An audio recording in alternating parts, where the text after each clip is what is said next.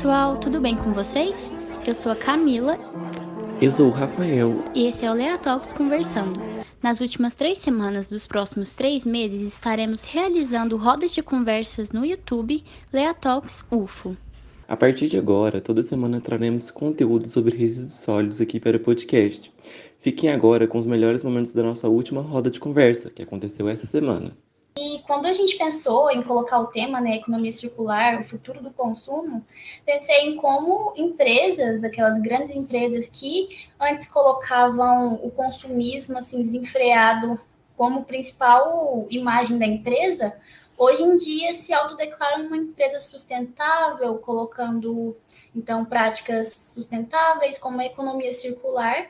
E às vezes a gente não sabe se isso é realmente porque eles perceberam o desgaste de recursos que estava causando, ou se é só para chamar um público que tem interesse em melhorar, né, um público consciente. Mas antes de entrar a fundo nesse tema, gostaria de saber de vocês o conceito de economia circular, básico. Quer, quer comentar, Pode, pode ficar à vontade, professora. Se a senhora quiser então, tá começar, tá eu complemento, né? Que então, vamos lá. se entende. Então tá jóia. Olha só, uh, a economia, para falar de economia circular, acho que a gente precisa sempre voltar na economia linear, né? O que, que seria esse uhum. lance aí de economia linear? A economia linear é essa onde a gente está vivendo aí desde o início do século XX, né? Se você começar o início do século passado, né, nos anos lá de 1900, nós tivemos uma estruturação dos processos produtivos dentro de empresas, porque o processo produtivo ele estava na mão do artesão. O artesão era o cara que ia lá desenvolvia, ah, vou projetar uma cadeira, e ele dominava todo o fazer. A partir do início do século, nos anos 1900, com as próprias revoluções industriais, né, a gente veio lá da, da era, digamos assim, a vapor, entrando na era, talvez, já da, do petróleo, a gente vai vendo uma evolução, uma revolução atrás da outra na questão energética, a gente vê que no início do século, Henry Ford, ele acaba criando uma estrutura de produção que não existia anteriormente, que é colocar as pessoas debaixo de um, de um ambiente, né, um galpão, e aquele cara que antes era o artesão começa agora a fabricar partes do produto. Ele não fabrica o produto como um todo, ele não tem o domínio da técnica como um todo, mas ele passa a fabricar partes do produto. A partir desse momento é criado a lógica industrial, né, a, a, a, compartimentalização do conhecimento, as pessoas perdem o domínio do todo e elas acabam fazendo a parte, e a gente começa a ter a produção em massa. Né?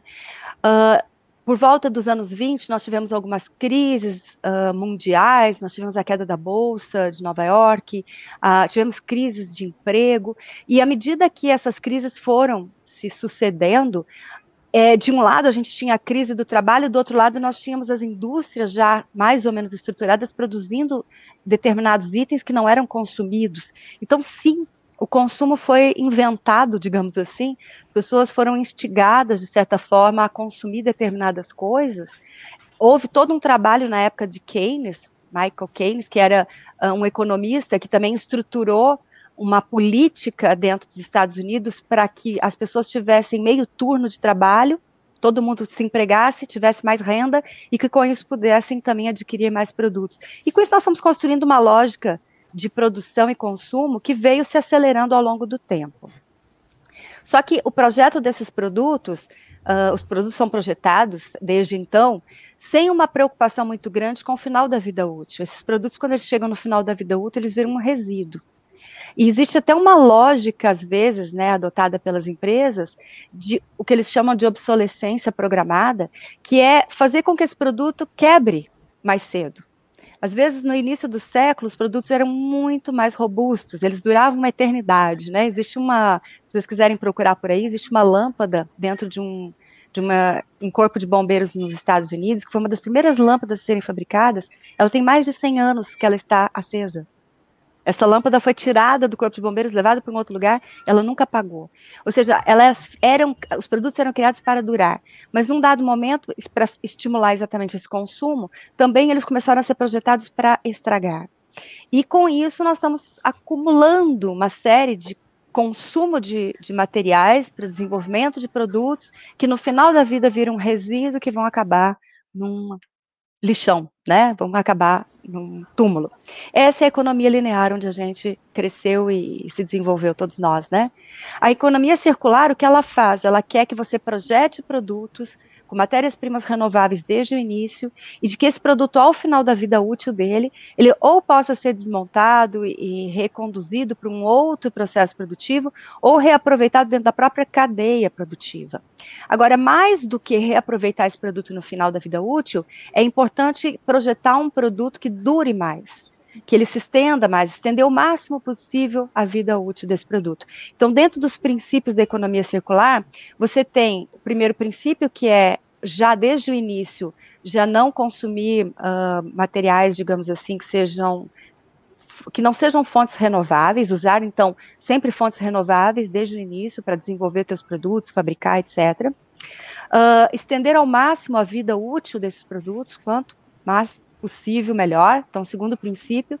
E o terceiro princípio da economia circular é regenerar os ecossistemas que já estão destruídos.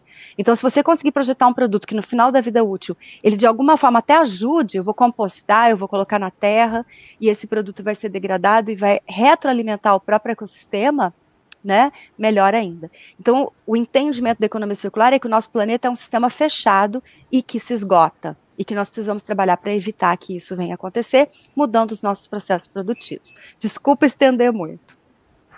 É que isso. Pode falar à vontade, Janice.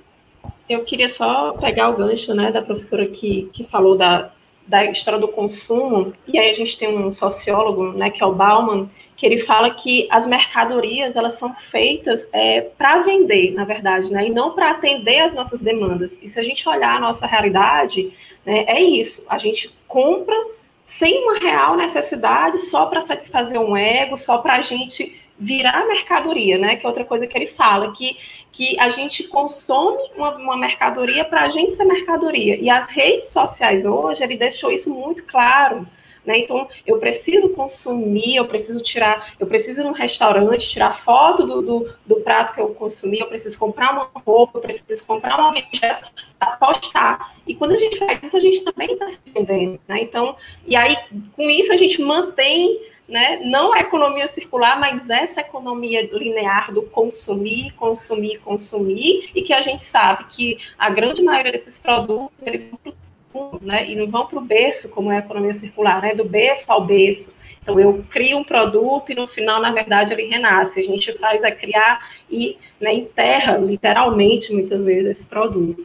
E aí, outra coisa que, que o Bauman fala é que a gente está acostumado com essa obsolescência programada e parece que a gente não se incomoda com isso.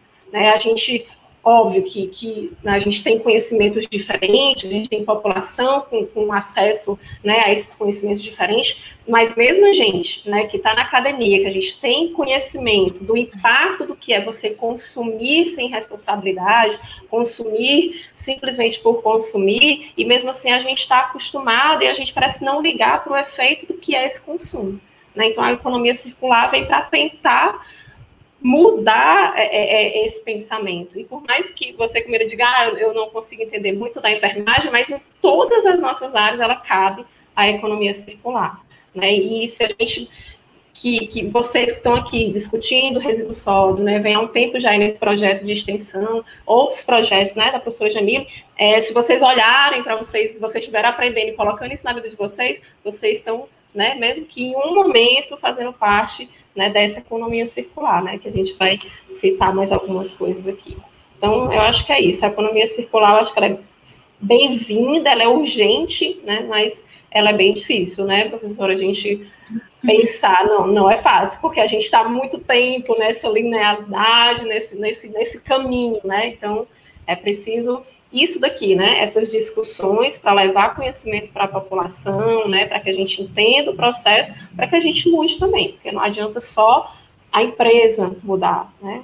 A gente faz parte desse, desse, desse sistema, desse ecossistema, então a gente precisa também ter esse conhecimento. Sim. Hoje em dia saem muitas notícias de que países da Europa adotam muito a economia circular, né? Mas qual que é a realidade dela aqui no Brasil?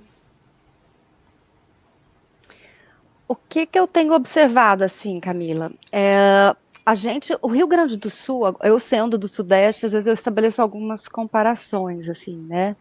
Não sei te dizer com muita certeza como é que as coisas estão aí em, em Minas Gerais, mas em São Paulo eu tenho visto muita iniciativa, tenho visto no Rio de Janeiro e muitas delas integradas com ações aqui do Rio Grande do Sul.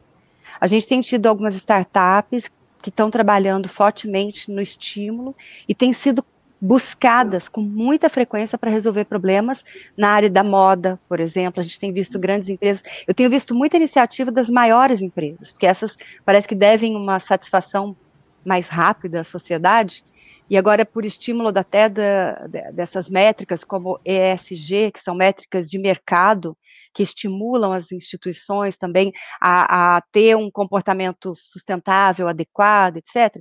Então, eu tenho visto assim, ó, o segmento de moda tem se mexido bastante, uh, segmento calçadista, que está relacionado com a questão da moda, e a gente, por acaso, aqui na região também a gente tem supermercados, eu tenho visto fazer um bom movimento nessa direção. Então, assim, eu fico feliz a hélice mesmo tem sido procurada por diferentes empresas, empresas da área agora mecânica, não é bem mecânica, mas de logística, por exemplo, o pessoal que trabalha com frotas de carros tem nos procurado para resolver problemas de peças de carro, que depois da, do, do, da, do tratamento na oficina, né, dos carros terem sido arrumados, sobram aquelas peças, o que fazer com esse material. Então, assim, eu tenho visto muita iniciativa, mas ainda iniciativas que partem dos próprios empresários e de grandes empresas. Não sei como é que é a tua experiência, Janice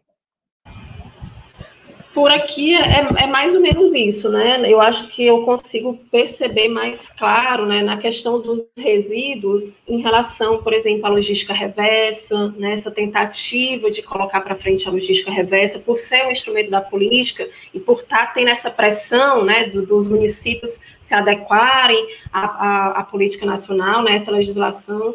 É, em relação à reciclagem, né, eu acho que, que, que tem esses, esses, grandes movimentos, né, principalmente dessas grandes empresas, eu acho que isso é verdade, esse, dessa pressão que elas, que elas têm né, de, de, de resolver esses problemas, porque para poder continuar, né, porque eu acho que a gente está tendo, querendo ou não, uma população que está aos poucos se conscientizando e, e, e cobrando isso, então as grandes empresas precisam mostrar o que é que elas estão fazendo.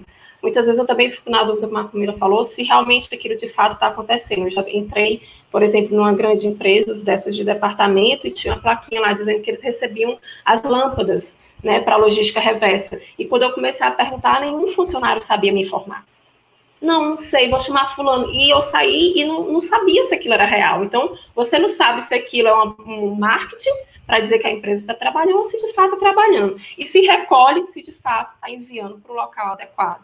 Né? Então, eu acho que, que eu, eu consigo ver muito mais né, é, é, esse, essa preocupação, a, a questão da, da, logística reversa, né, que a gente já tem vários setores aí é, com, com, os, com os compromissos firmados para fazer o recolhimento desses resíduos, mas também me preocupa é, nesse, nessa no sentido de que as pessoas acharem, né, falando da, da economia circular, que a economia circular se resume a essa questão da logística reversa ou da reciclagem. Né? O que a gente precisa saber é que não é, né, é, é o final. Né? A gente precisa, como a professora falou, é, é, mudar o pensamento, é mudar esses produtos, é transformar um, um produto que, que, que era, era um, um produto que ia ser um resíduo perigoso, deixar de ser um resíduo perigoso, ou pelo menos menos perigoso, para lá no final ele conseguir voltar para a cadeia mais fácil. Então, eu tenho muito receio dessa ligação da reciclagem com a economia circular, desse, desse, dessa falta de entendimento.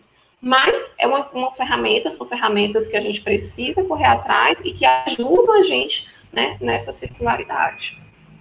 Nossa, eu acho perfeito, porque existe agora essa lógica do greenwash, né, que eles falam, greenwash. A empresa ela só diz que faz, mas na prática aquilo não acontece, né? É verdade. Eu acho que acontece bastante isso.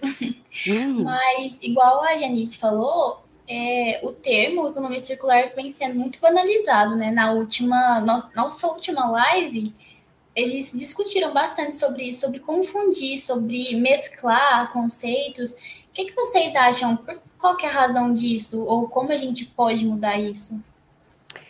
Eu, eu, acho o seguinte: tudo que é novo gera confusão. Eu fico feliz, por um lado, que a pandemia parece que teve uma, um efeito sinérgico, assim, de urgência, um, desencadeou um senso de urgência, porque o que, que aconteceu? Houve um escasseamento de matéria-prima no mercado, né? A gente pode ver que está faltando papelão, está faltando metal, faltou chip, faltou um monte de coisas. Matéria-prima de construção civil está tudo em escassez, está faltando tudo e tudo lá em cima o preço de cada coisa. Então, assim, a pandemia, ela trouxe um senso de urgência e que fez com que esse termo uh, economia circular viesse à tona. Hoje eu me surpreendi, porque na minha aula, eu estava dando aula para pós-graduação, e eu perguntei, vocês sabem o que é economia circular? E todo mundo disse que sim. Isso foi muito surpreendente, porque se eu te disser que em seis meses, dez meses atrás, se eu perguntasse, as pessoas não saberiam dizer, parece mentira, não é? Então, assim, tudo que é novo pode trazer, num primeiro momento, confusão. As pessoas, por uma questão de comodismo, de quererem engrenar rapidamente, podem distorcer sem buscar na fonte o entendimento correto, porque, ah, eu também tenho que estar dentro, minha empresa também tem que fazer, e começa a distorcer o conceito, né? Eu acho que o, o, que acontece muitas vezes é essa pressa que às vezes as pessoas têm, uh, ou quer fazer as coisas de uma maneira muito simplista, né, não de uma maneira mais profissional, de tal maneira a compreender esse conceito, de começar a fazer um plano de implementação, porque a economia circular ela, ela demanda da gente muito esforço. Só para te dar um exemplo, a empresa, existe uma empresa no estado de São Paulo chamada Enel, que é a empresa de energia, né? Aqui no Rio Grande do Sul nós temos outra, essa empresa é uma empresa, se eu não me engano, espanhola, e ela tem unidades no mundo inteiro. E eles escolheram a cidade de São Paulo e algum dos bairros da cidade de São Paulo para implementar um novo sistema de medição de energia um sistema totalmente digitalizado, que deve ser construído dentro dos princípios, né, um medidor de energia para casa da gente. E esse medidor de energia, ele partiu do projeto de um novo medidor de energia que seja totalmente digital, inteligente, já numa lógica de internet das coisas e etc, né, inteligência artificial e tudo mais. Big Data e vamos lá. E aí, o projeto físico desse medidor desencadeou uma série de ações de economia circular porque eles queriam usar materiais reciclados, etc. Mas isso afetou toda a cadeia, não só de comercialização da energia, porque o medidor está na cadeia de comercialização, mas acabou afetando todas as outras cadeias na qual a energia está envolvida, que é a geração, a distribuição, a comercialização, tudo. Então não são projetos simples, você entende? Ah, também é impossível? Não, não é impossível, tudo tem que ser feito aos poucos, né? Passos pequenos para a gente chegar aonde a gente quer chegar. Então, assim, acho que as pessoas querem rapidamente fazer as coisas e acabam atropelando. Acho que um pouco é isso. Seja talvez uma minha percepção. Eu vou só dar outro exemplo. Aqui também né? E o que a gente tem né? Então ela tem PEVs né, em grandes estabelecimentos, em supermercados, aí você pode vender o seu resíduo. Então, o cliente leva né, o resíduo, ele é pesado lá, e aí você tem abatimento, né? Vender assim, né? Você, então, você tem abatimento na sua conta de energia, um dos, dos programas que a Enel tem aqui. É, uma crítica que a gente fez, né? Quando a gente está discutindo resíduos, é que o, o, o que faltou nesse programa é ser o catador, né? Essa associação de catador nesse, a receber esse material, porque quem está lá, né, pelo menos aqui onde a gente está, é a empresa recicladora. Ela que está lá, né, receber esse material, no lugar desse material, eles fazer a coleta desse material, ir para a associação de catadores, a associação de catadores vender para a empresa recicladora, quem está presente lá é a empresa recicladora.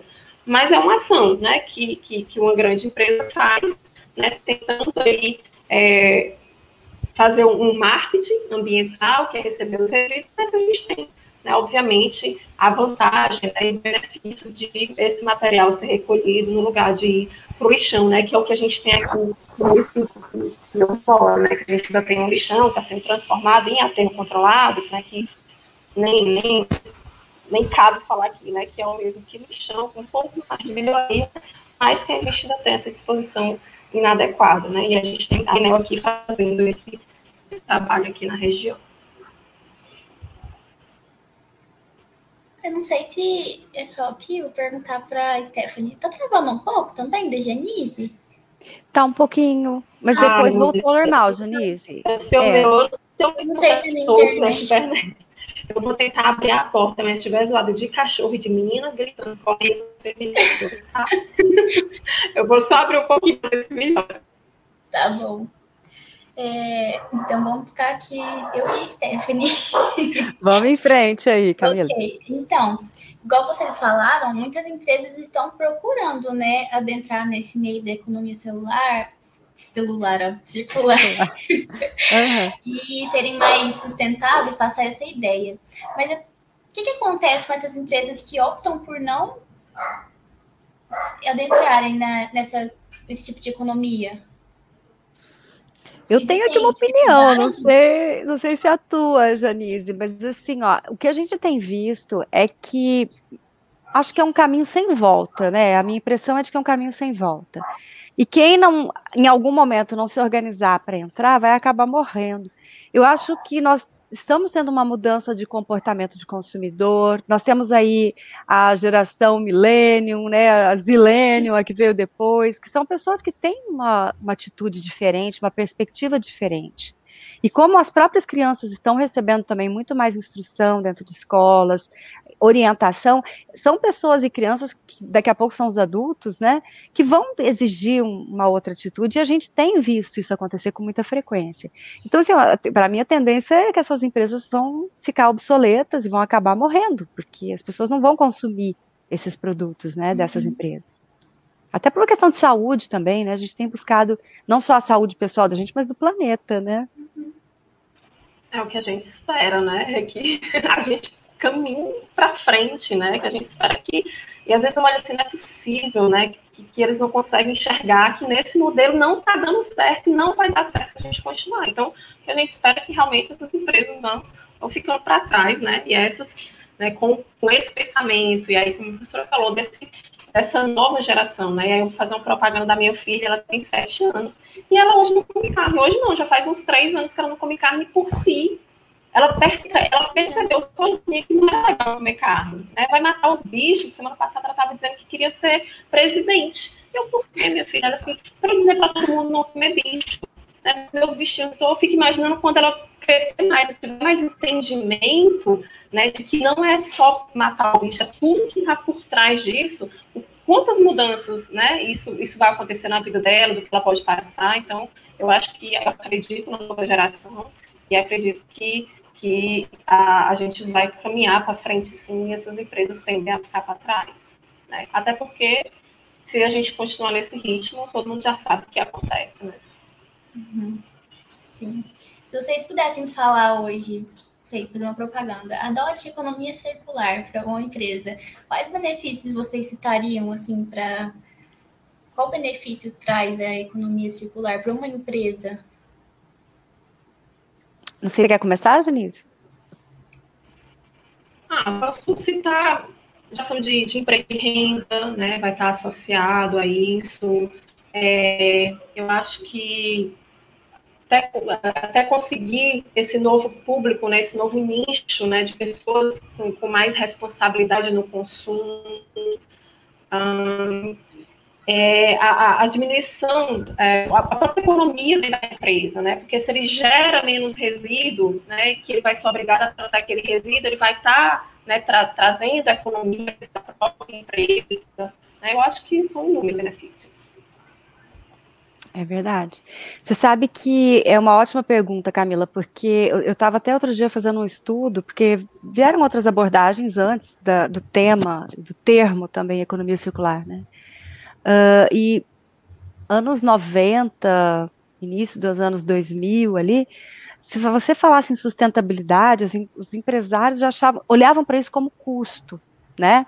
Na verdade, uhum. a maioria dos empresários, quando olha para sustentabilidade, quando olha para a economia circular, pensa, ah, custos, custos, custos, vou gastar mais, vou ter que investir mais, vou ter que mudar isso, vou ter que mudar aquilo. E um dos grandes benefícios que as empresas que ousaram, né, que foram as líderes, as empresas grandes como a P&G, né, essa empresa aí de cosméticos, que foi uma das líderes, a FedEx, que é uma empresa como se fosse os Correios nos Estados Unidos, que tiveram a ousadia de mudar os seus processos em virtude da própria economia, da, da sustentabilidade, eles foram vendo economia financeira muito grande Isso foi surpreendente. Eles tinham investimento, mas o retorno financeiro daquilo era alto que justificava muitas vezes o fato de ele ter investido para poder mudar um processo em virtude da sustentabilidade. Isso é ótimo para nós. Isso é ótimo porque são casos concretos, provados, com números, com dados, que, que você pode, inclusive, usar como argumento e dizer, olha, para começo de conversa, a economia circular ela vai te trazer retorno financeiro. Uhum. Ela vai mesmo te trazer retorno financeiro. Esses dias a gente estava fazendo um estudo, uma grande rede de supermercados, e hoje essa rede ela tem mais de 180 lojas no Brasil.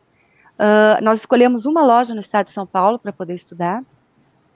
E por ano essa loja coloca 4 milhões em produtos no aterro. Sabe o que é isso? Uma loja de 186. 4 milhões de produtos no aterro, que são produtos que venceram, que foram violados, uh, que por uma operação foi avariado.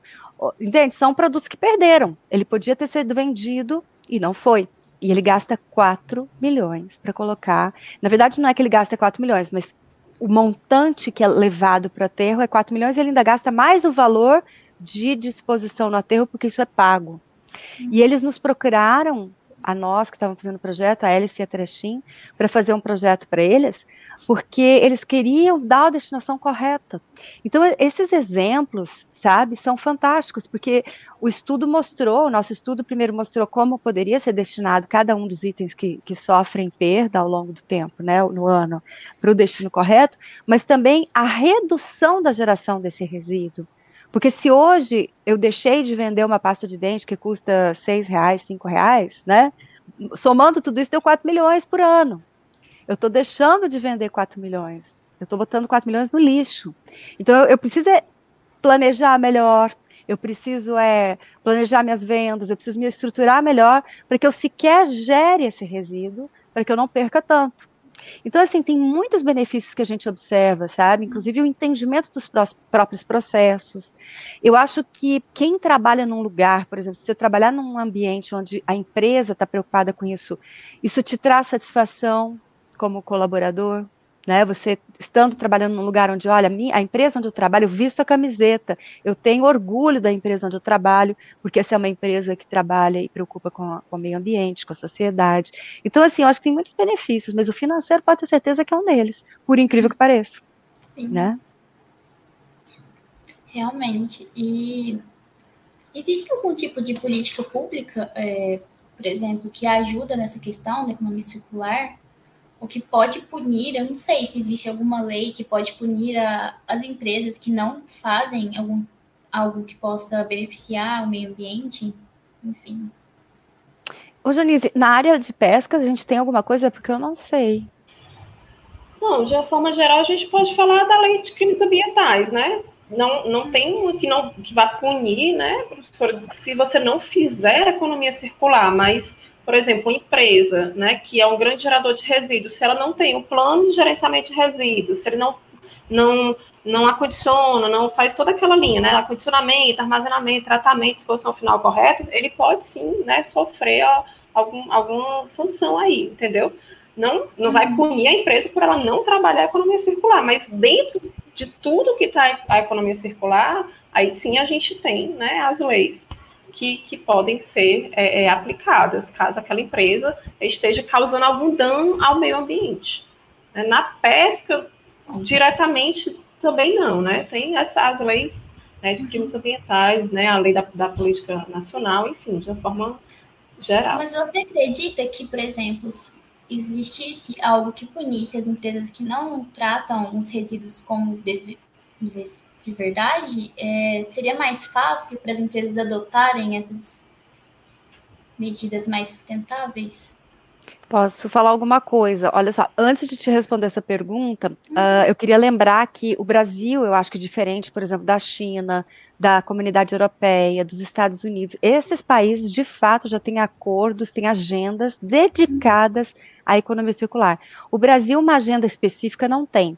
O que a gente tem visto são movimentos de entidades. A Confederação Nacional da Indústria lançou um relatório, um estudo muito sério, muito bom, e tem estimulado as indústrias de alguma forma nessa linha. A gente tem a Política Nacional de Resíduos Sólidos, que a gente ainda vê muita dificuldade. Olha, o Rio Grande do Sul até hoje não estruturou a questão da recuperação de embalagens, por exemplo.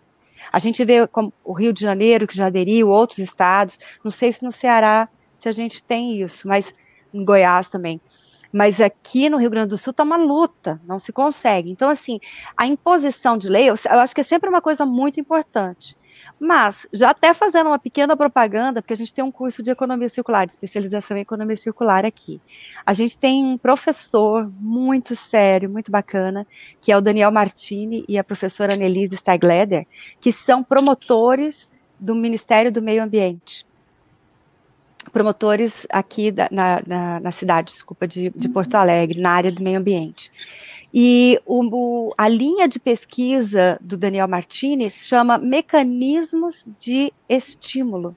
Ao invés de você punir as organizações porque elas não estão cumprindo, a linha que ele defende como promotor é de que a gente tem que criar mecanismos de estímulo, sabe? Ah, é diminuir impostos, fazer cashback para, por exemplo, o consumidor final, é criar mecanismos que, ao invés de punir as empresas, vão estimular elas a aderirem e a cumprirem a lei. Então, assim, é, Existem as duas coisas? Existe, eu acho que em alguns momentos é importante, a própria taxação, quando uh, as empresas não cumprem as regras, né? Esse é um recurso que muitas vezes é direcionado até para cooperativas, para outras aplicações que acabam sendo até úteis.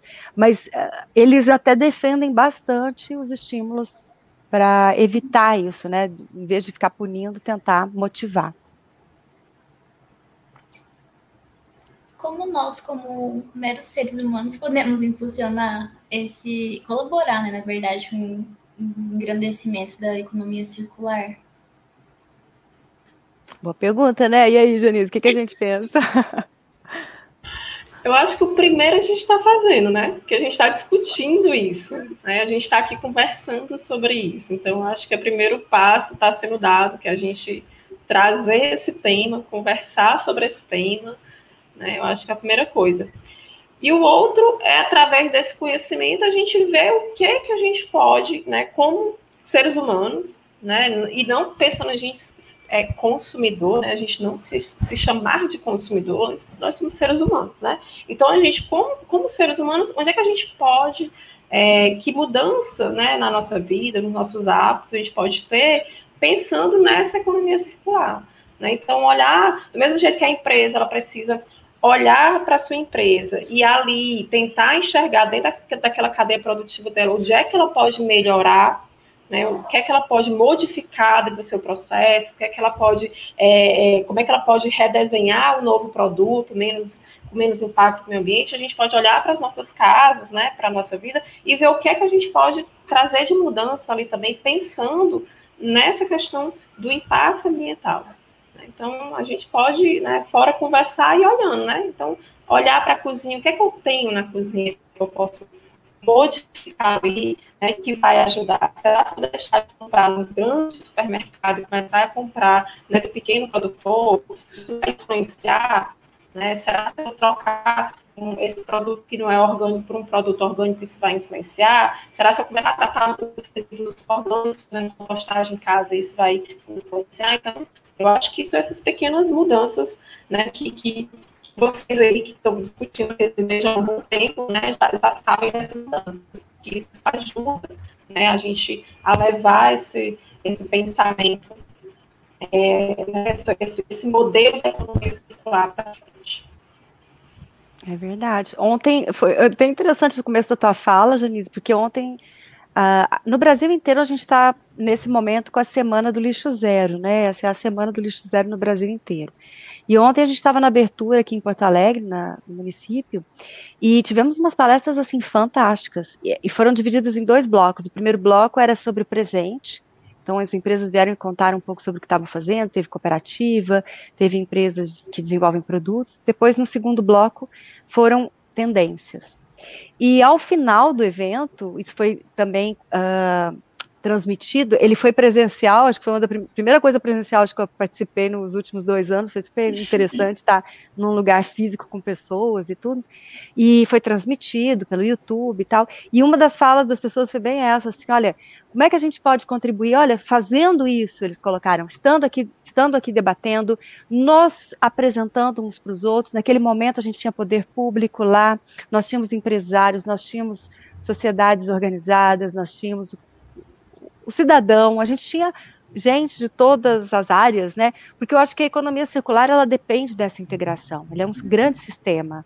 De, a, o que está por um dos com, a, componentes teóricos, digamos assim, arcabouços teóricos que estão por trás da, da economia circular é a teoria dos sistemas. Né? Então, assim, é claro que eu sou um elemento desse sistema, né? Eu, cidadão, eu, consumidor, eu, pessoa física, eu sou um elemento desse sistema e eu retroalimento com feedbacks positivos ou negativos determinados processos, que é isso que a Janice está falando, né? Ah, se eu mudo meu modo de, de comer, olha o que a filha dela está fazendo que fantástico, né? Ela para de comer carne, daqui a pouco ela influencia outros amiguinhos, daqui a pouco ela muda o padrão de alimentação na casa dela, daqui a pouco a Janice vai no supermercado que vende aquilo que ela pode nutrir que não seja proteína animal. Então, assim, a gente começa a criar uma rede de, de encadeamentos, de eventos, que são super importantes. Todos nós pertencemos a, um, a esse sistema. Então, assim, nós temos um papel central, e eu acho que é bem como ela está falando, é pelo, pelo nosso próprio comportamento, conscientização uhum. e ação, não ficar só no discurso, né?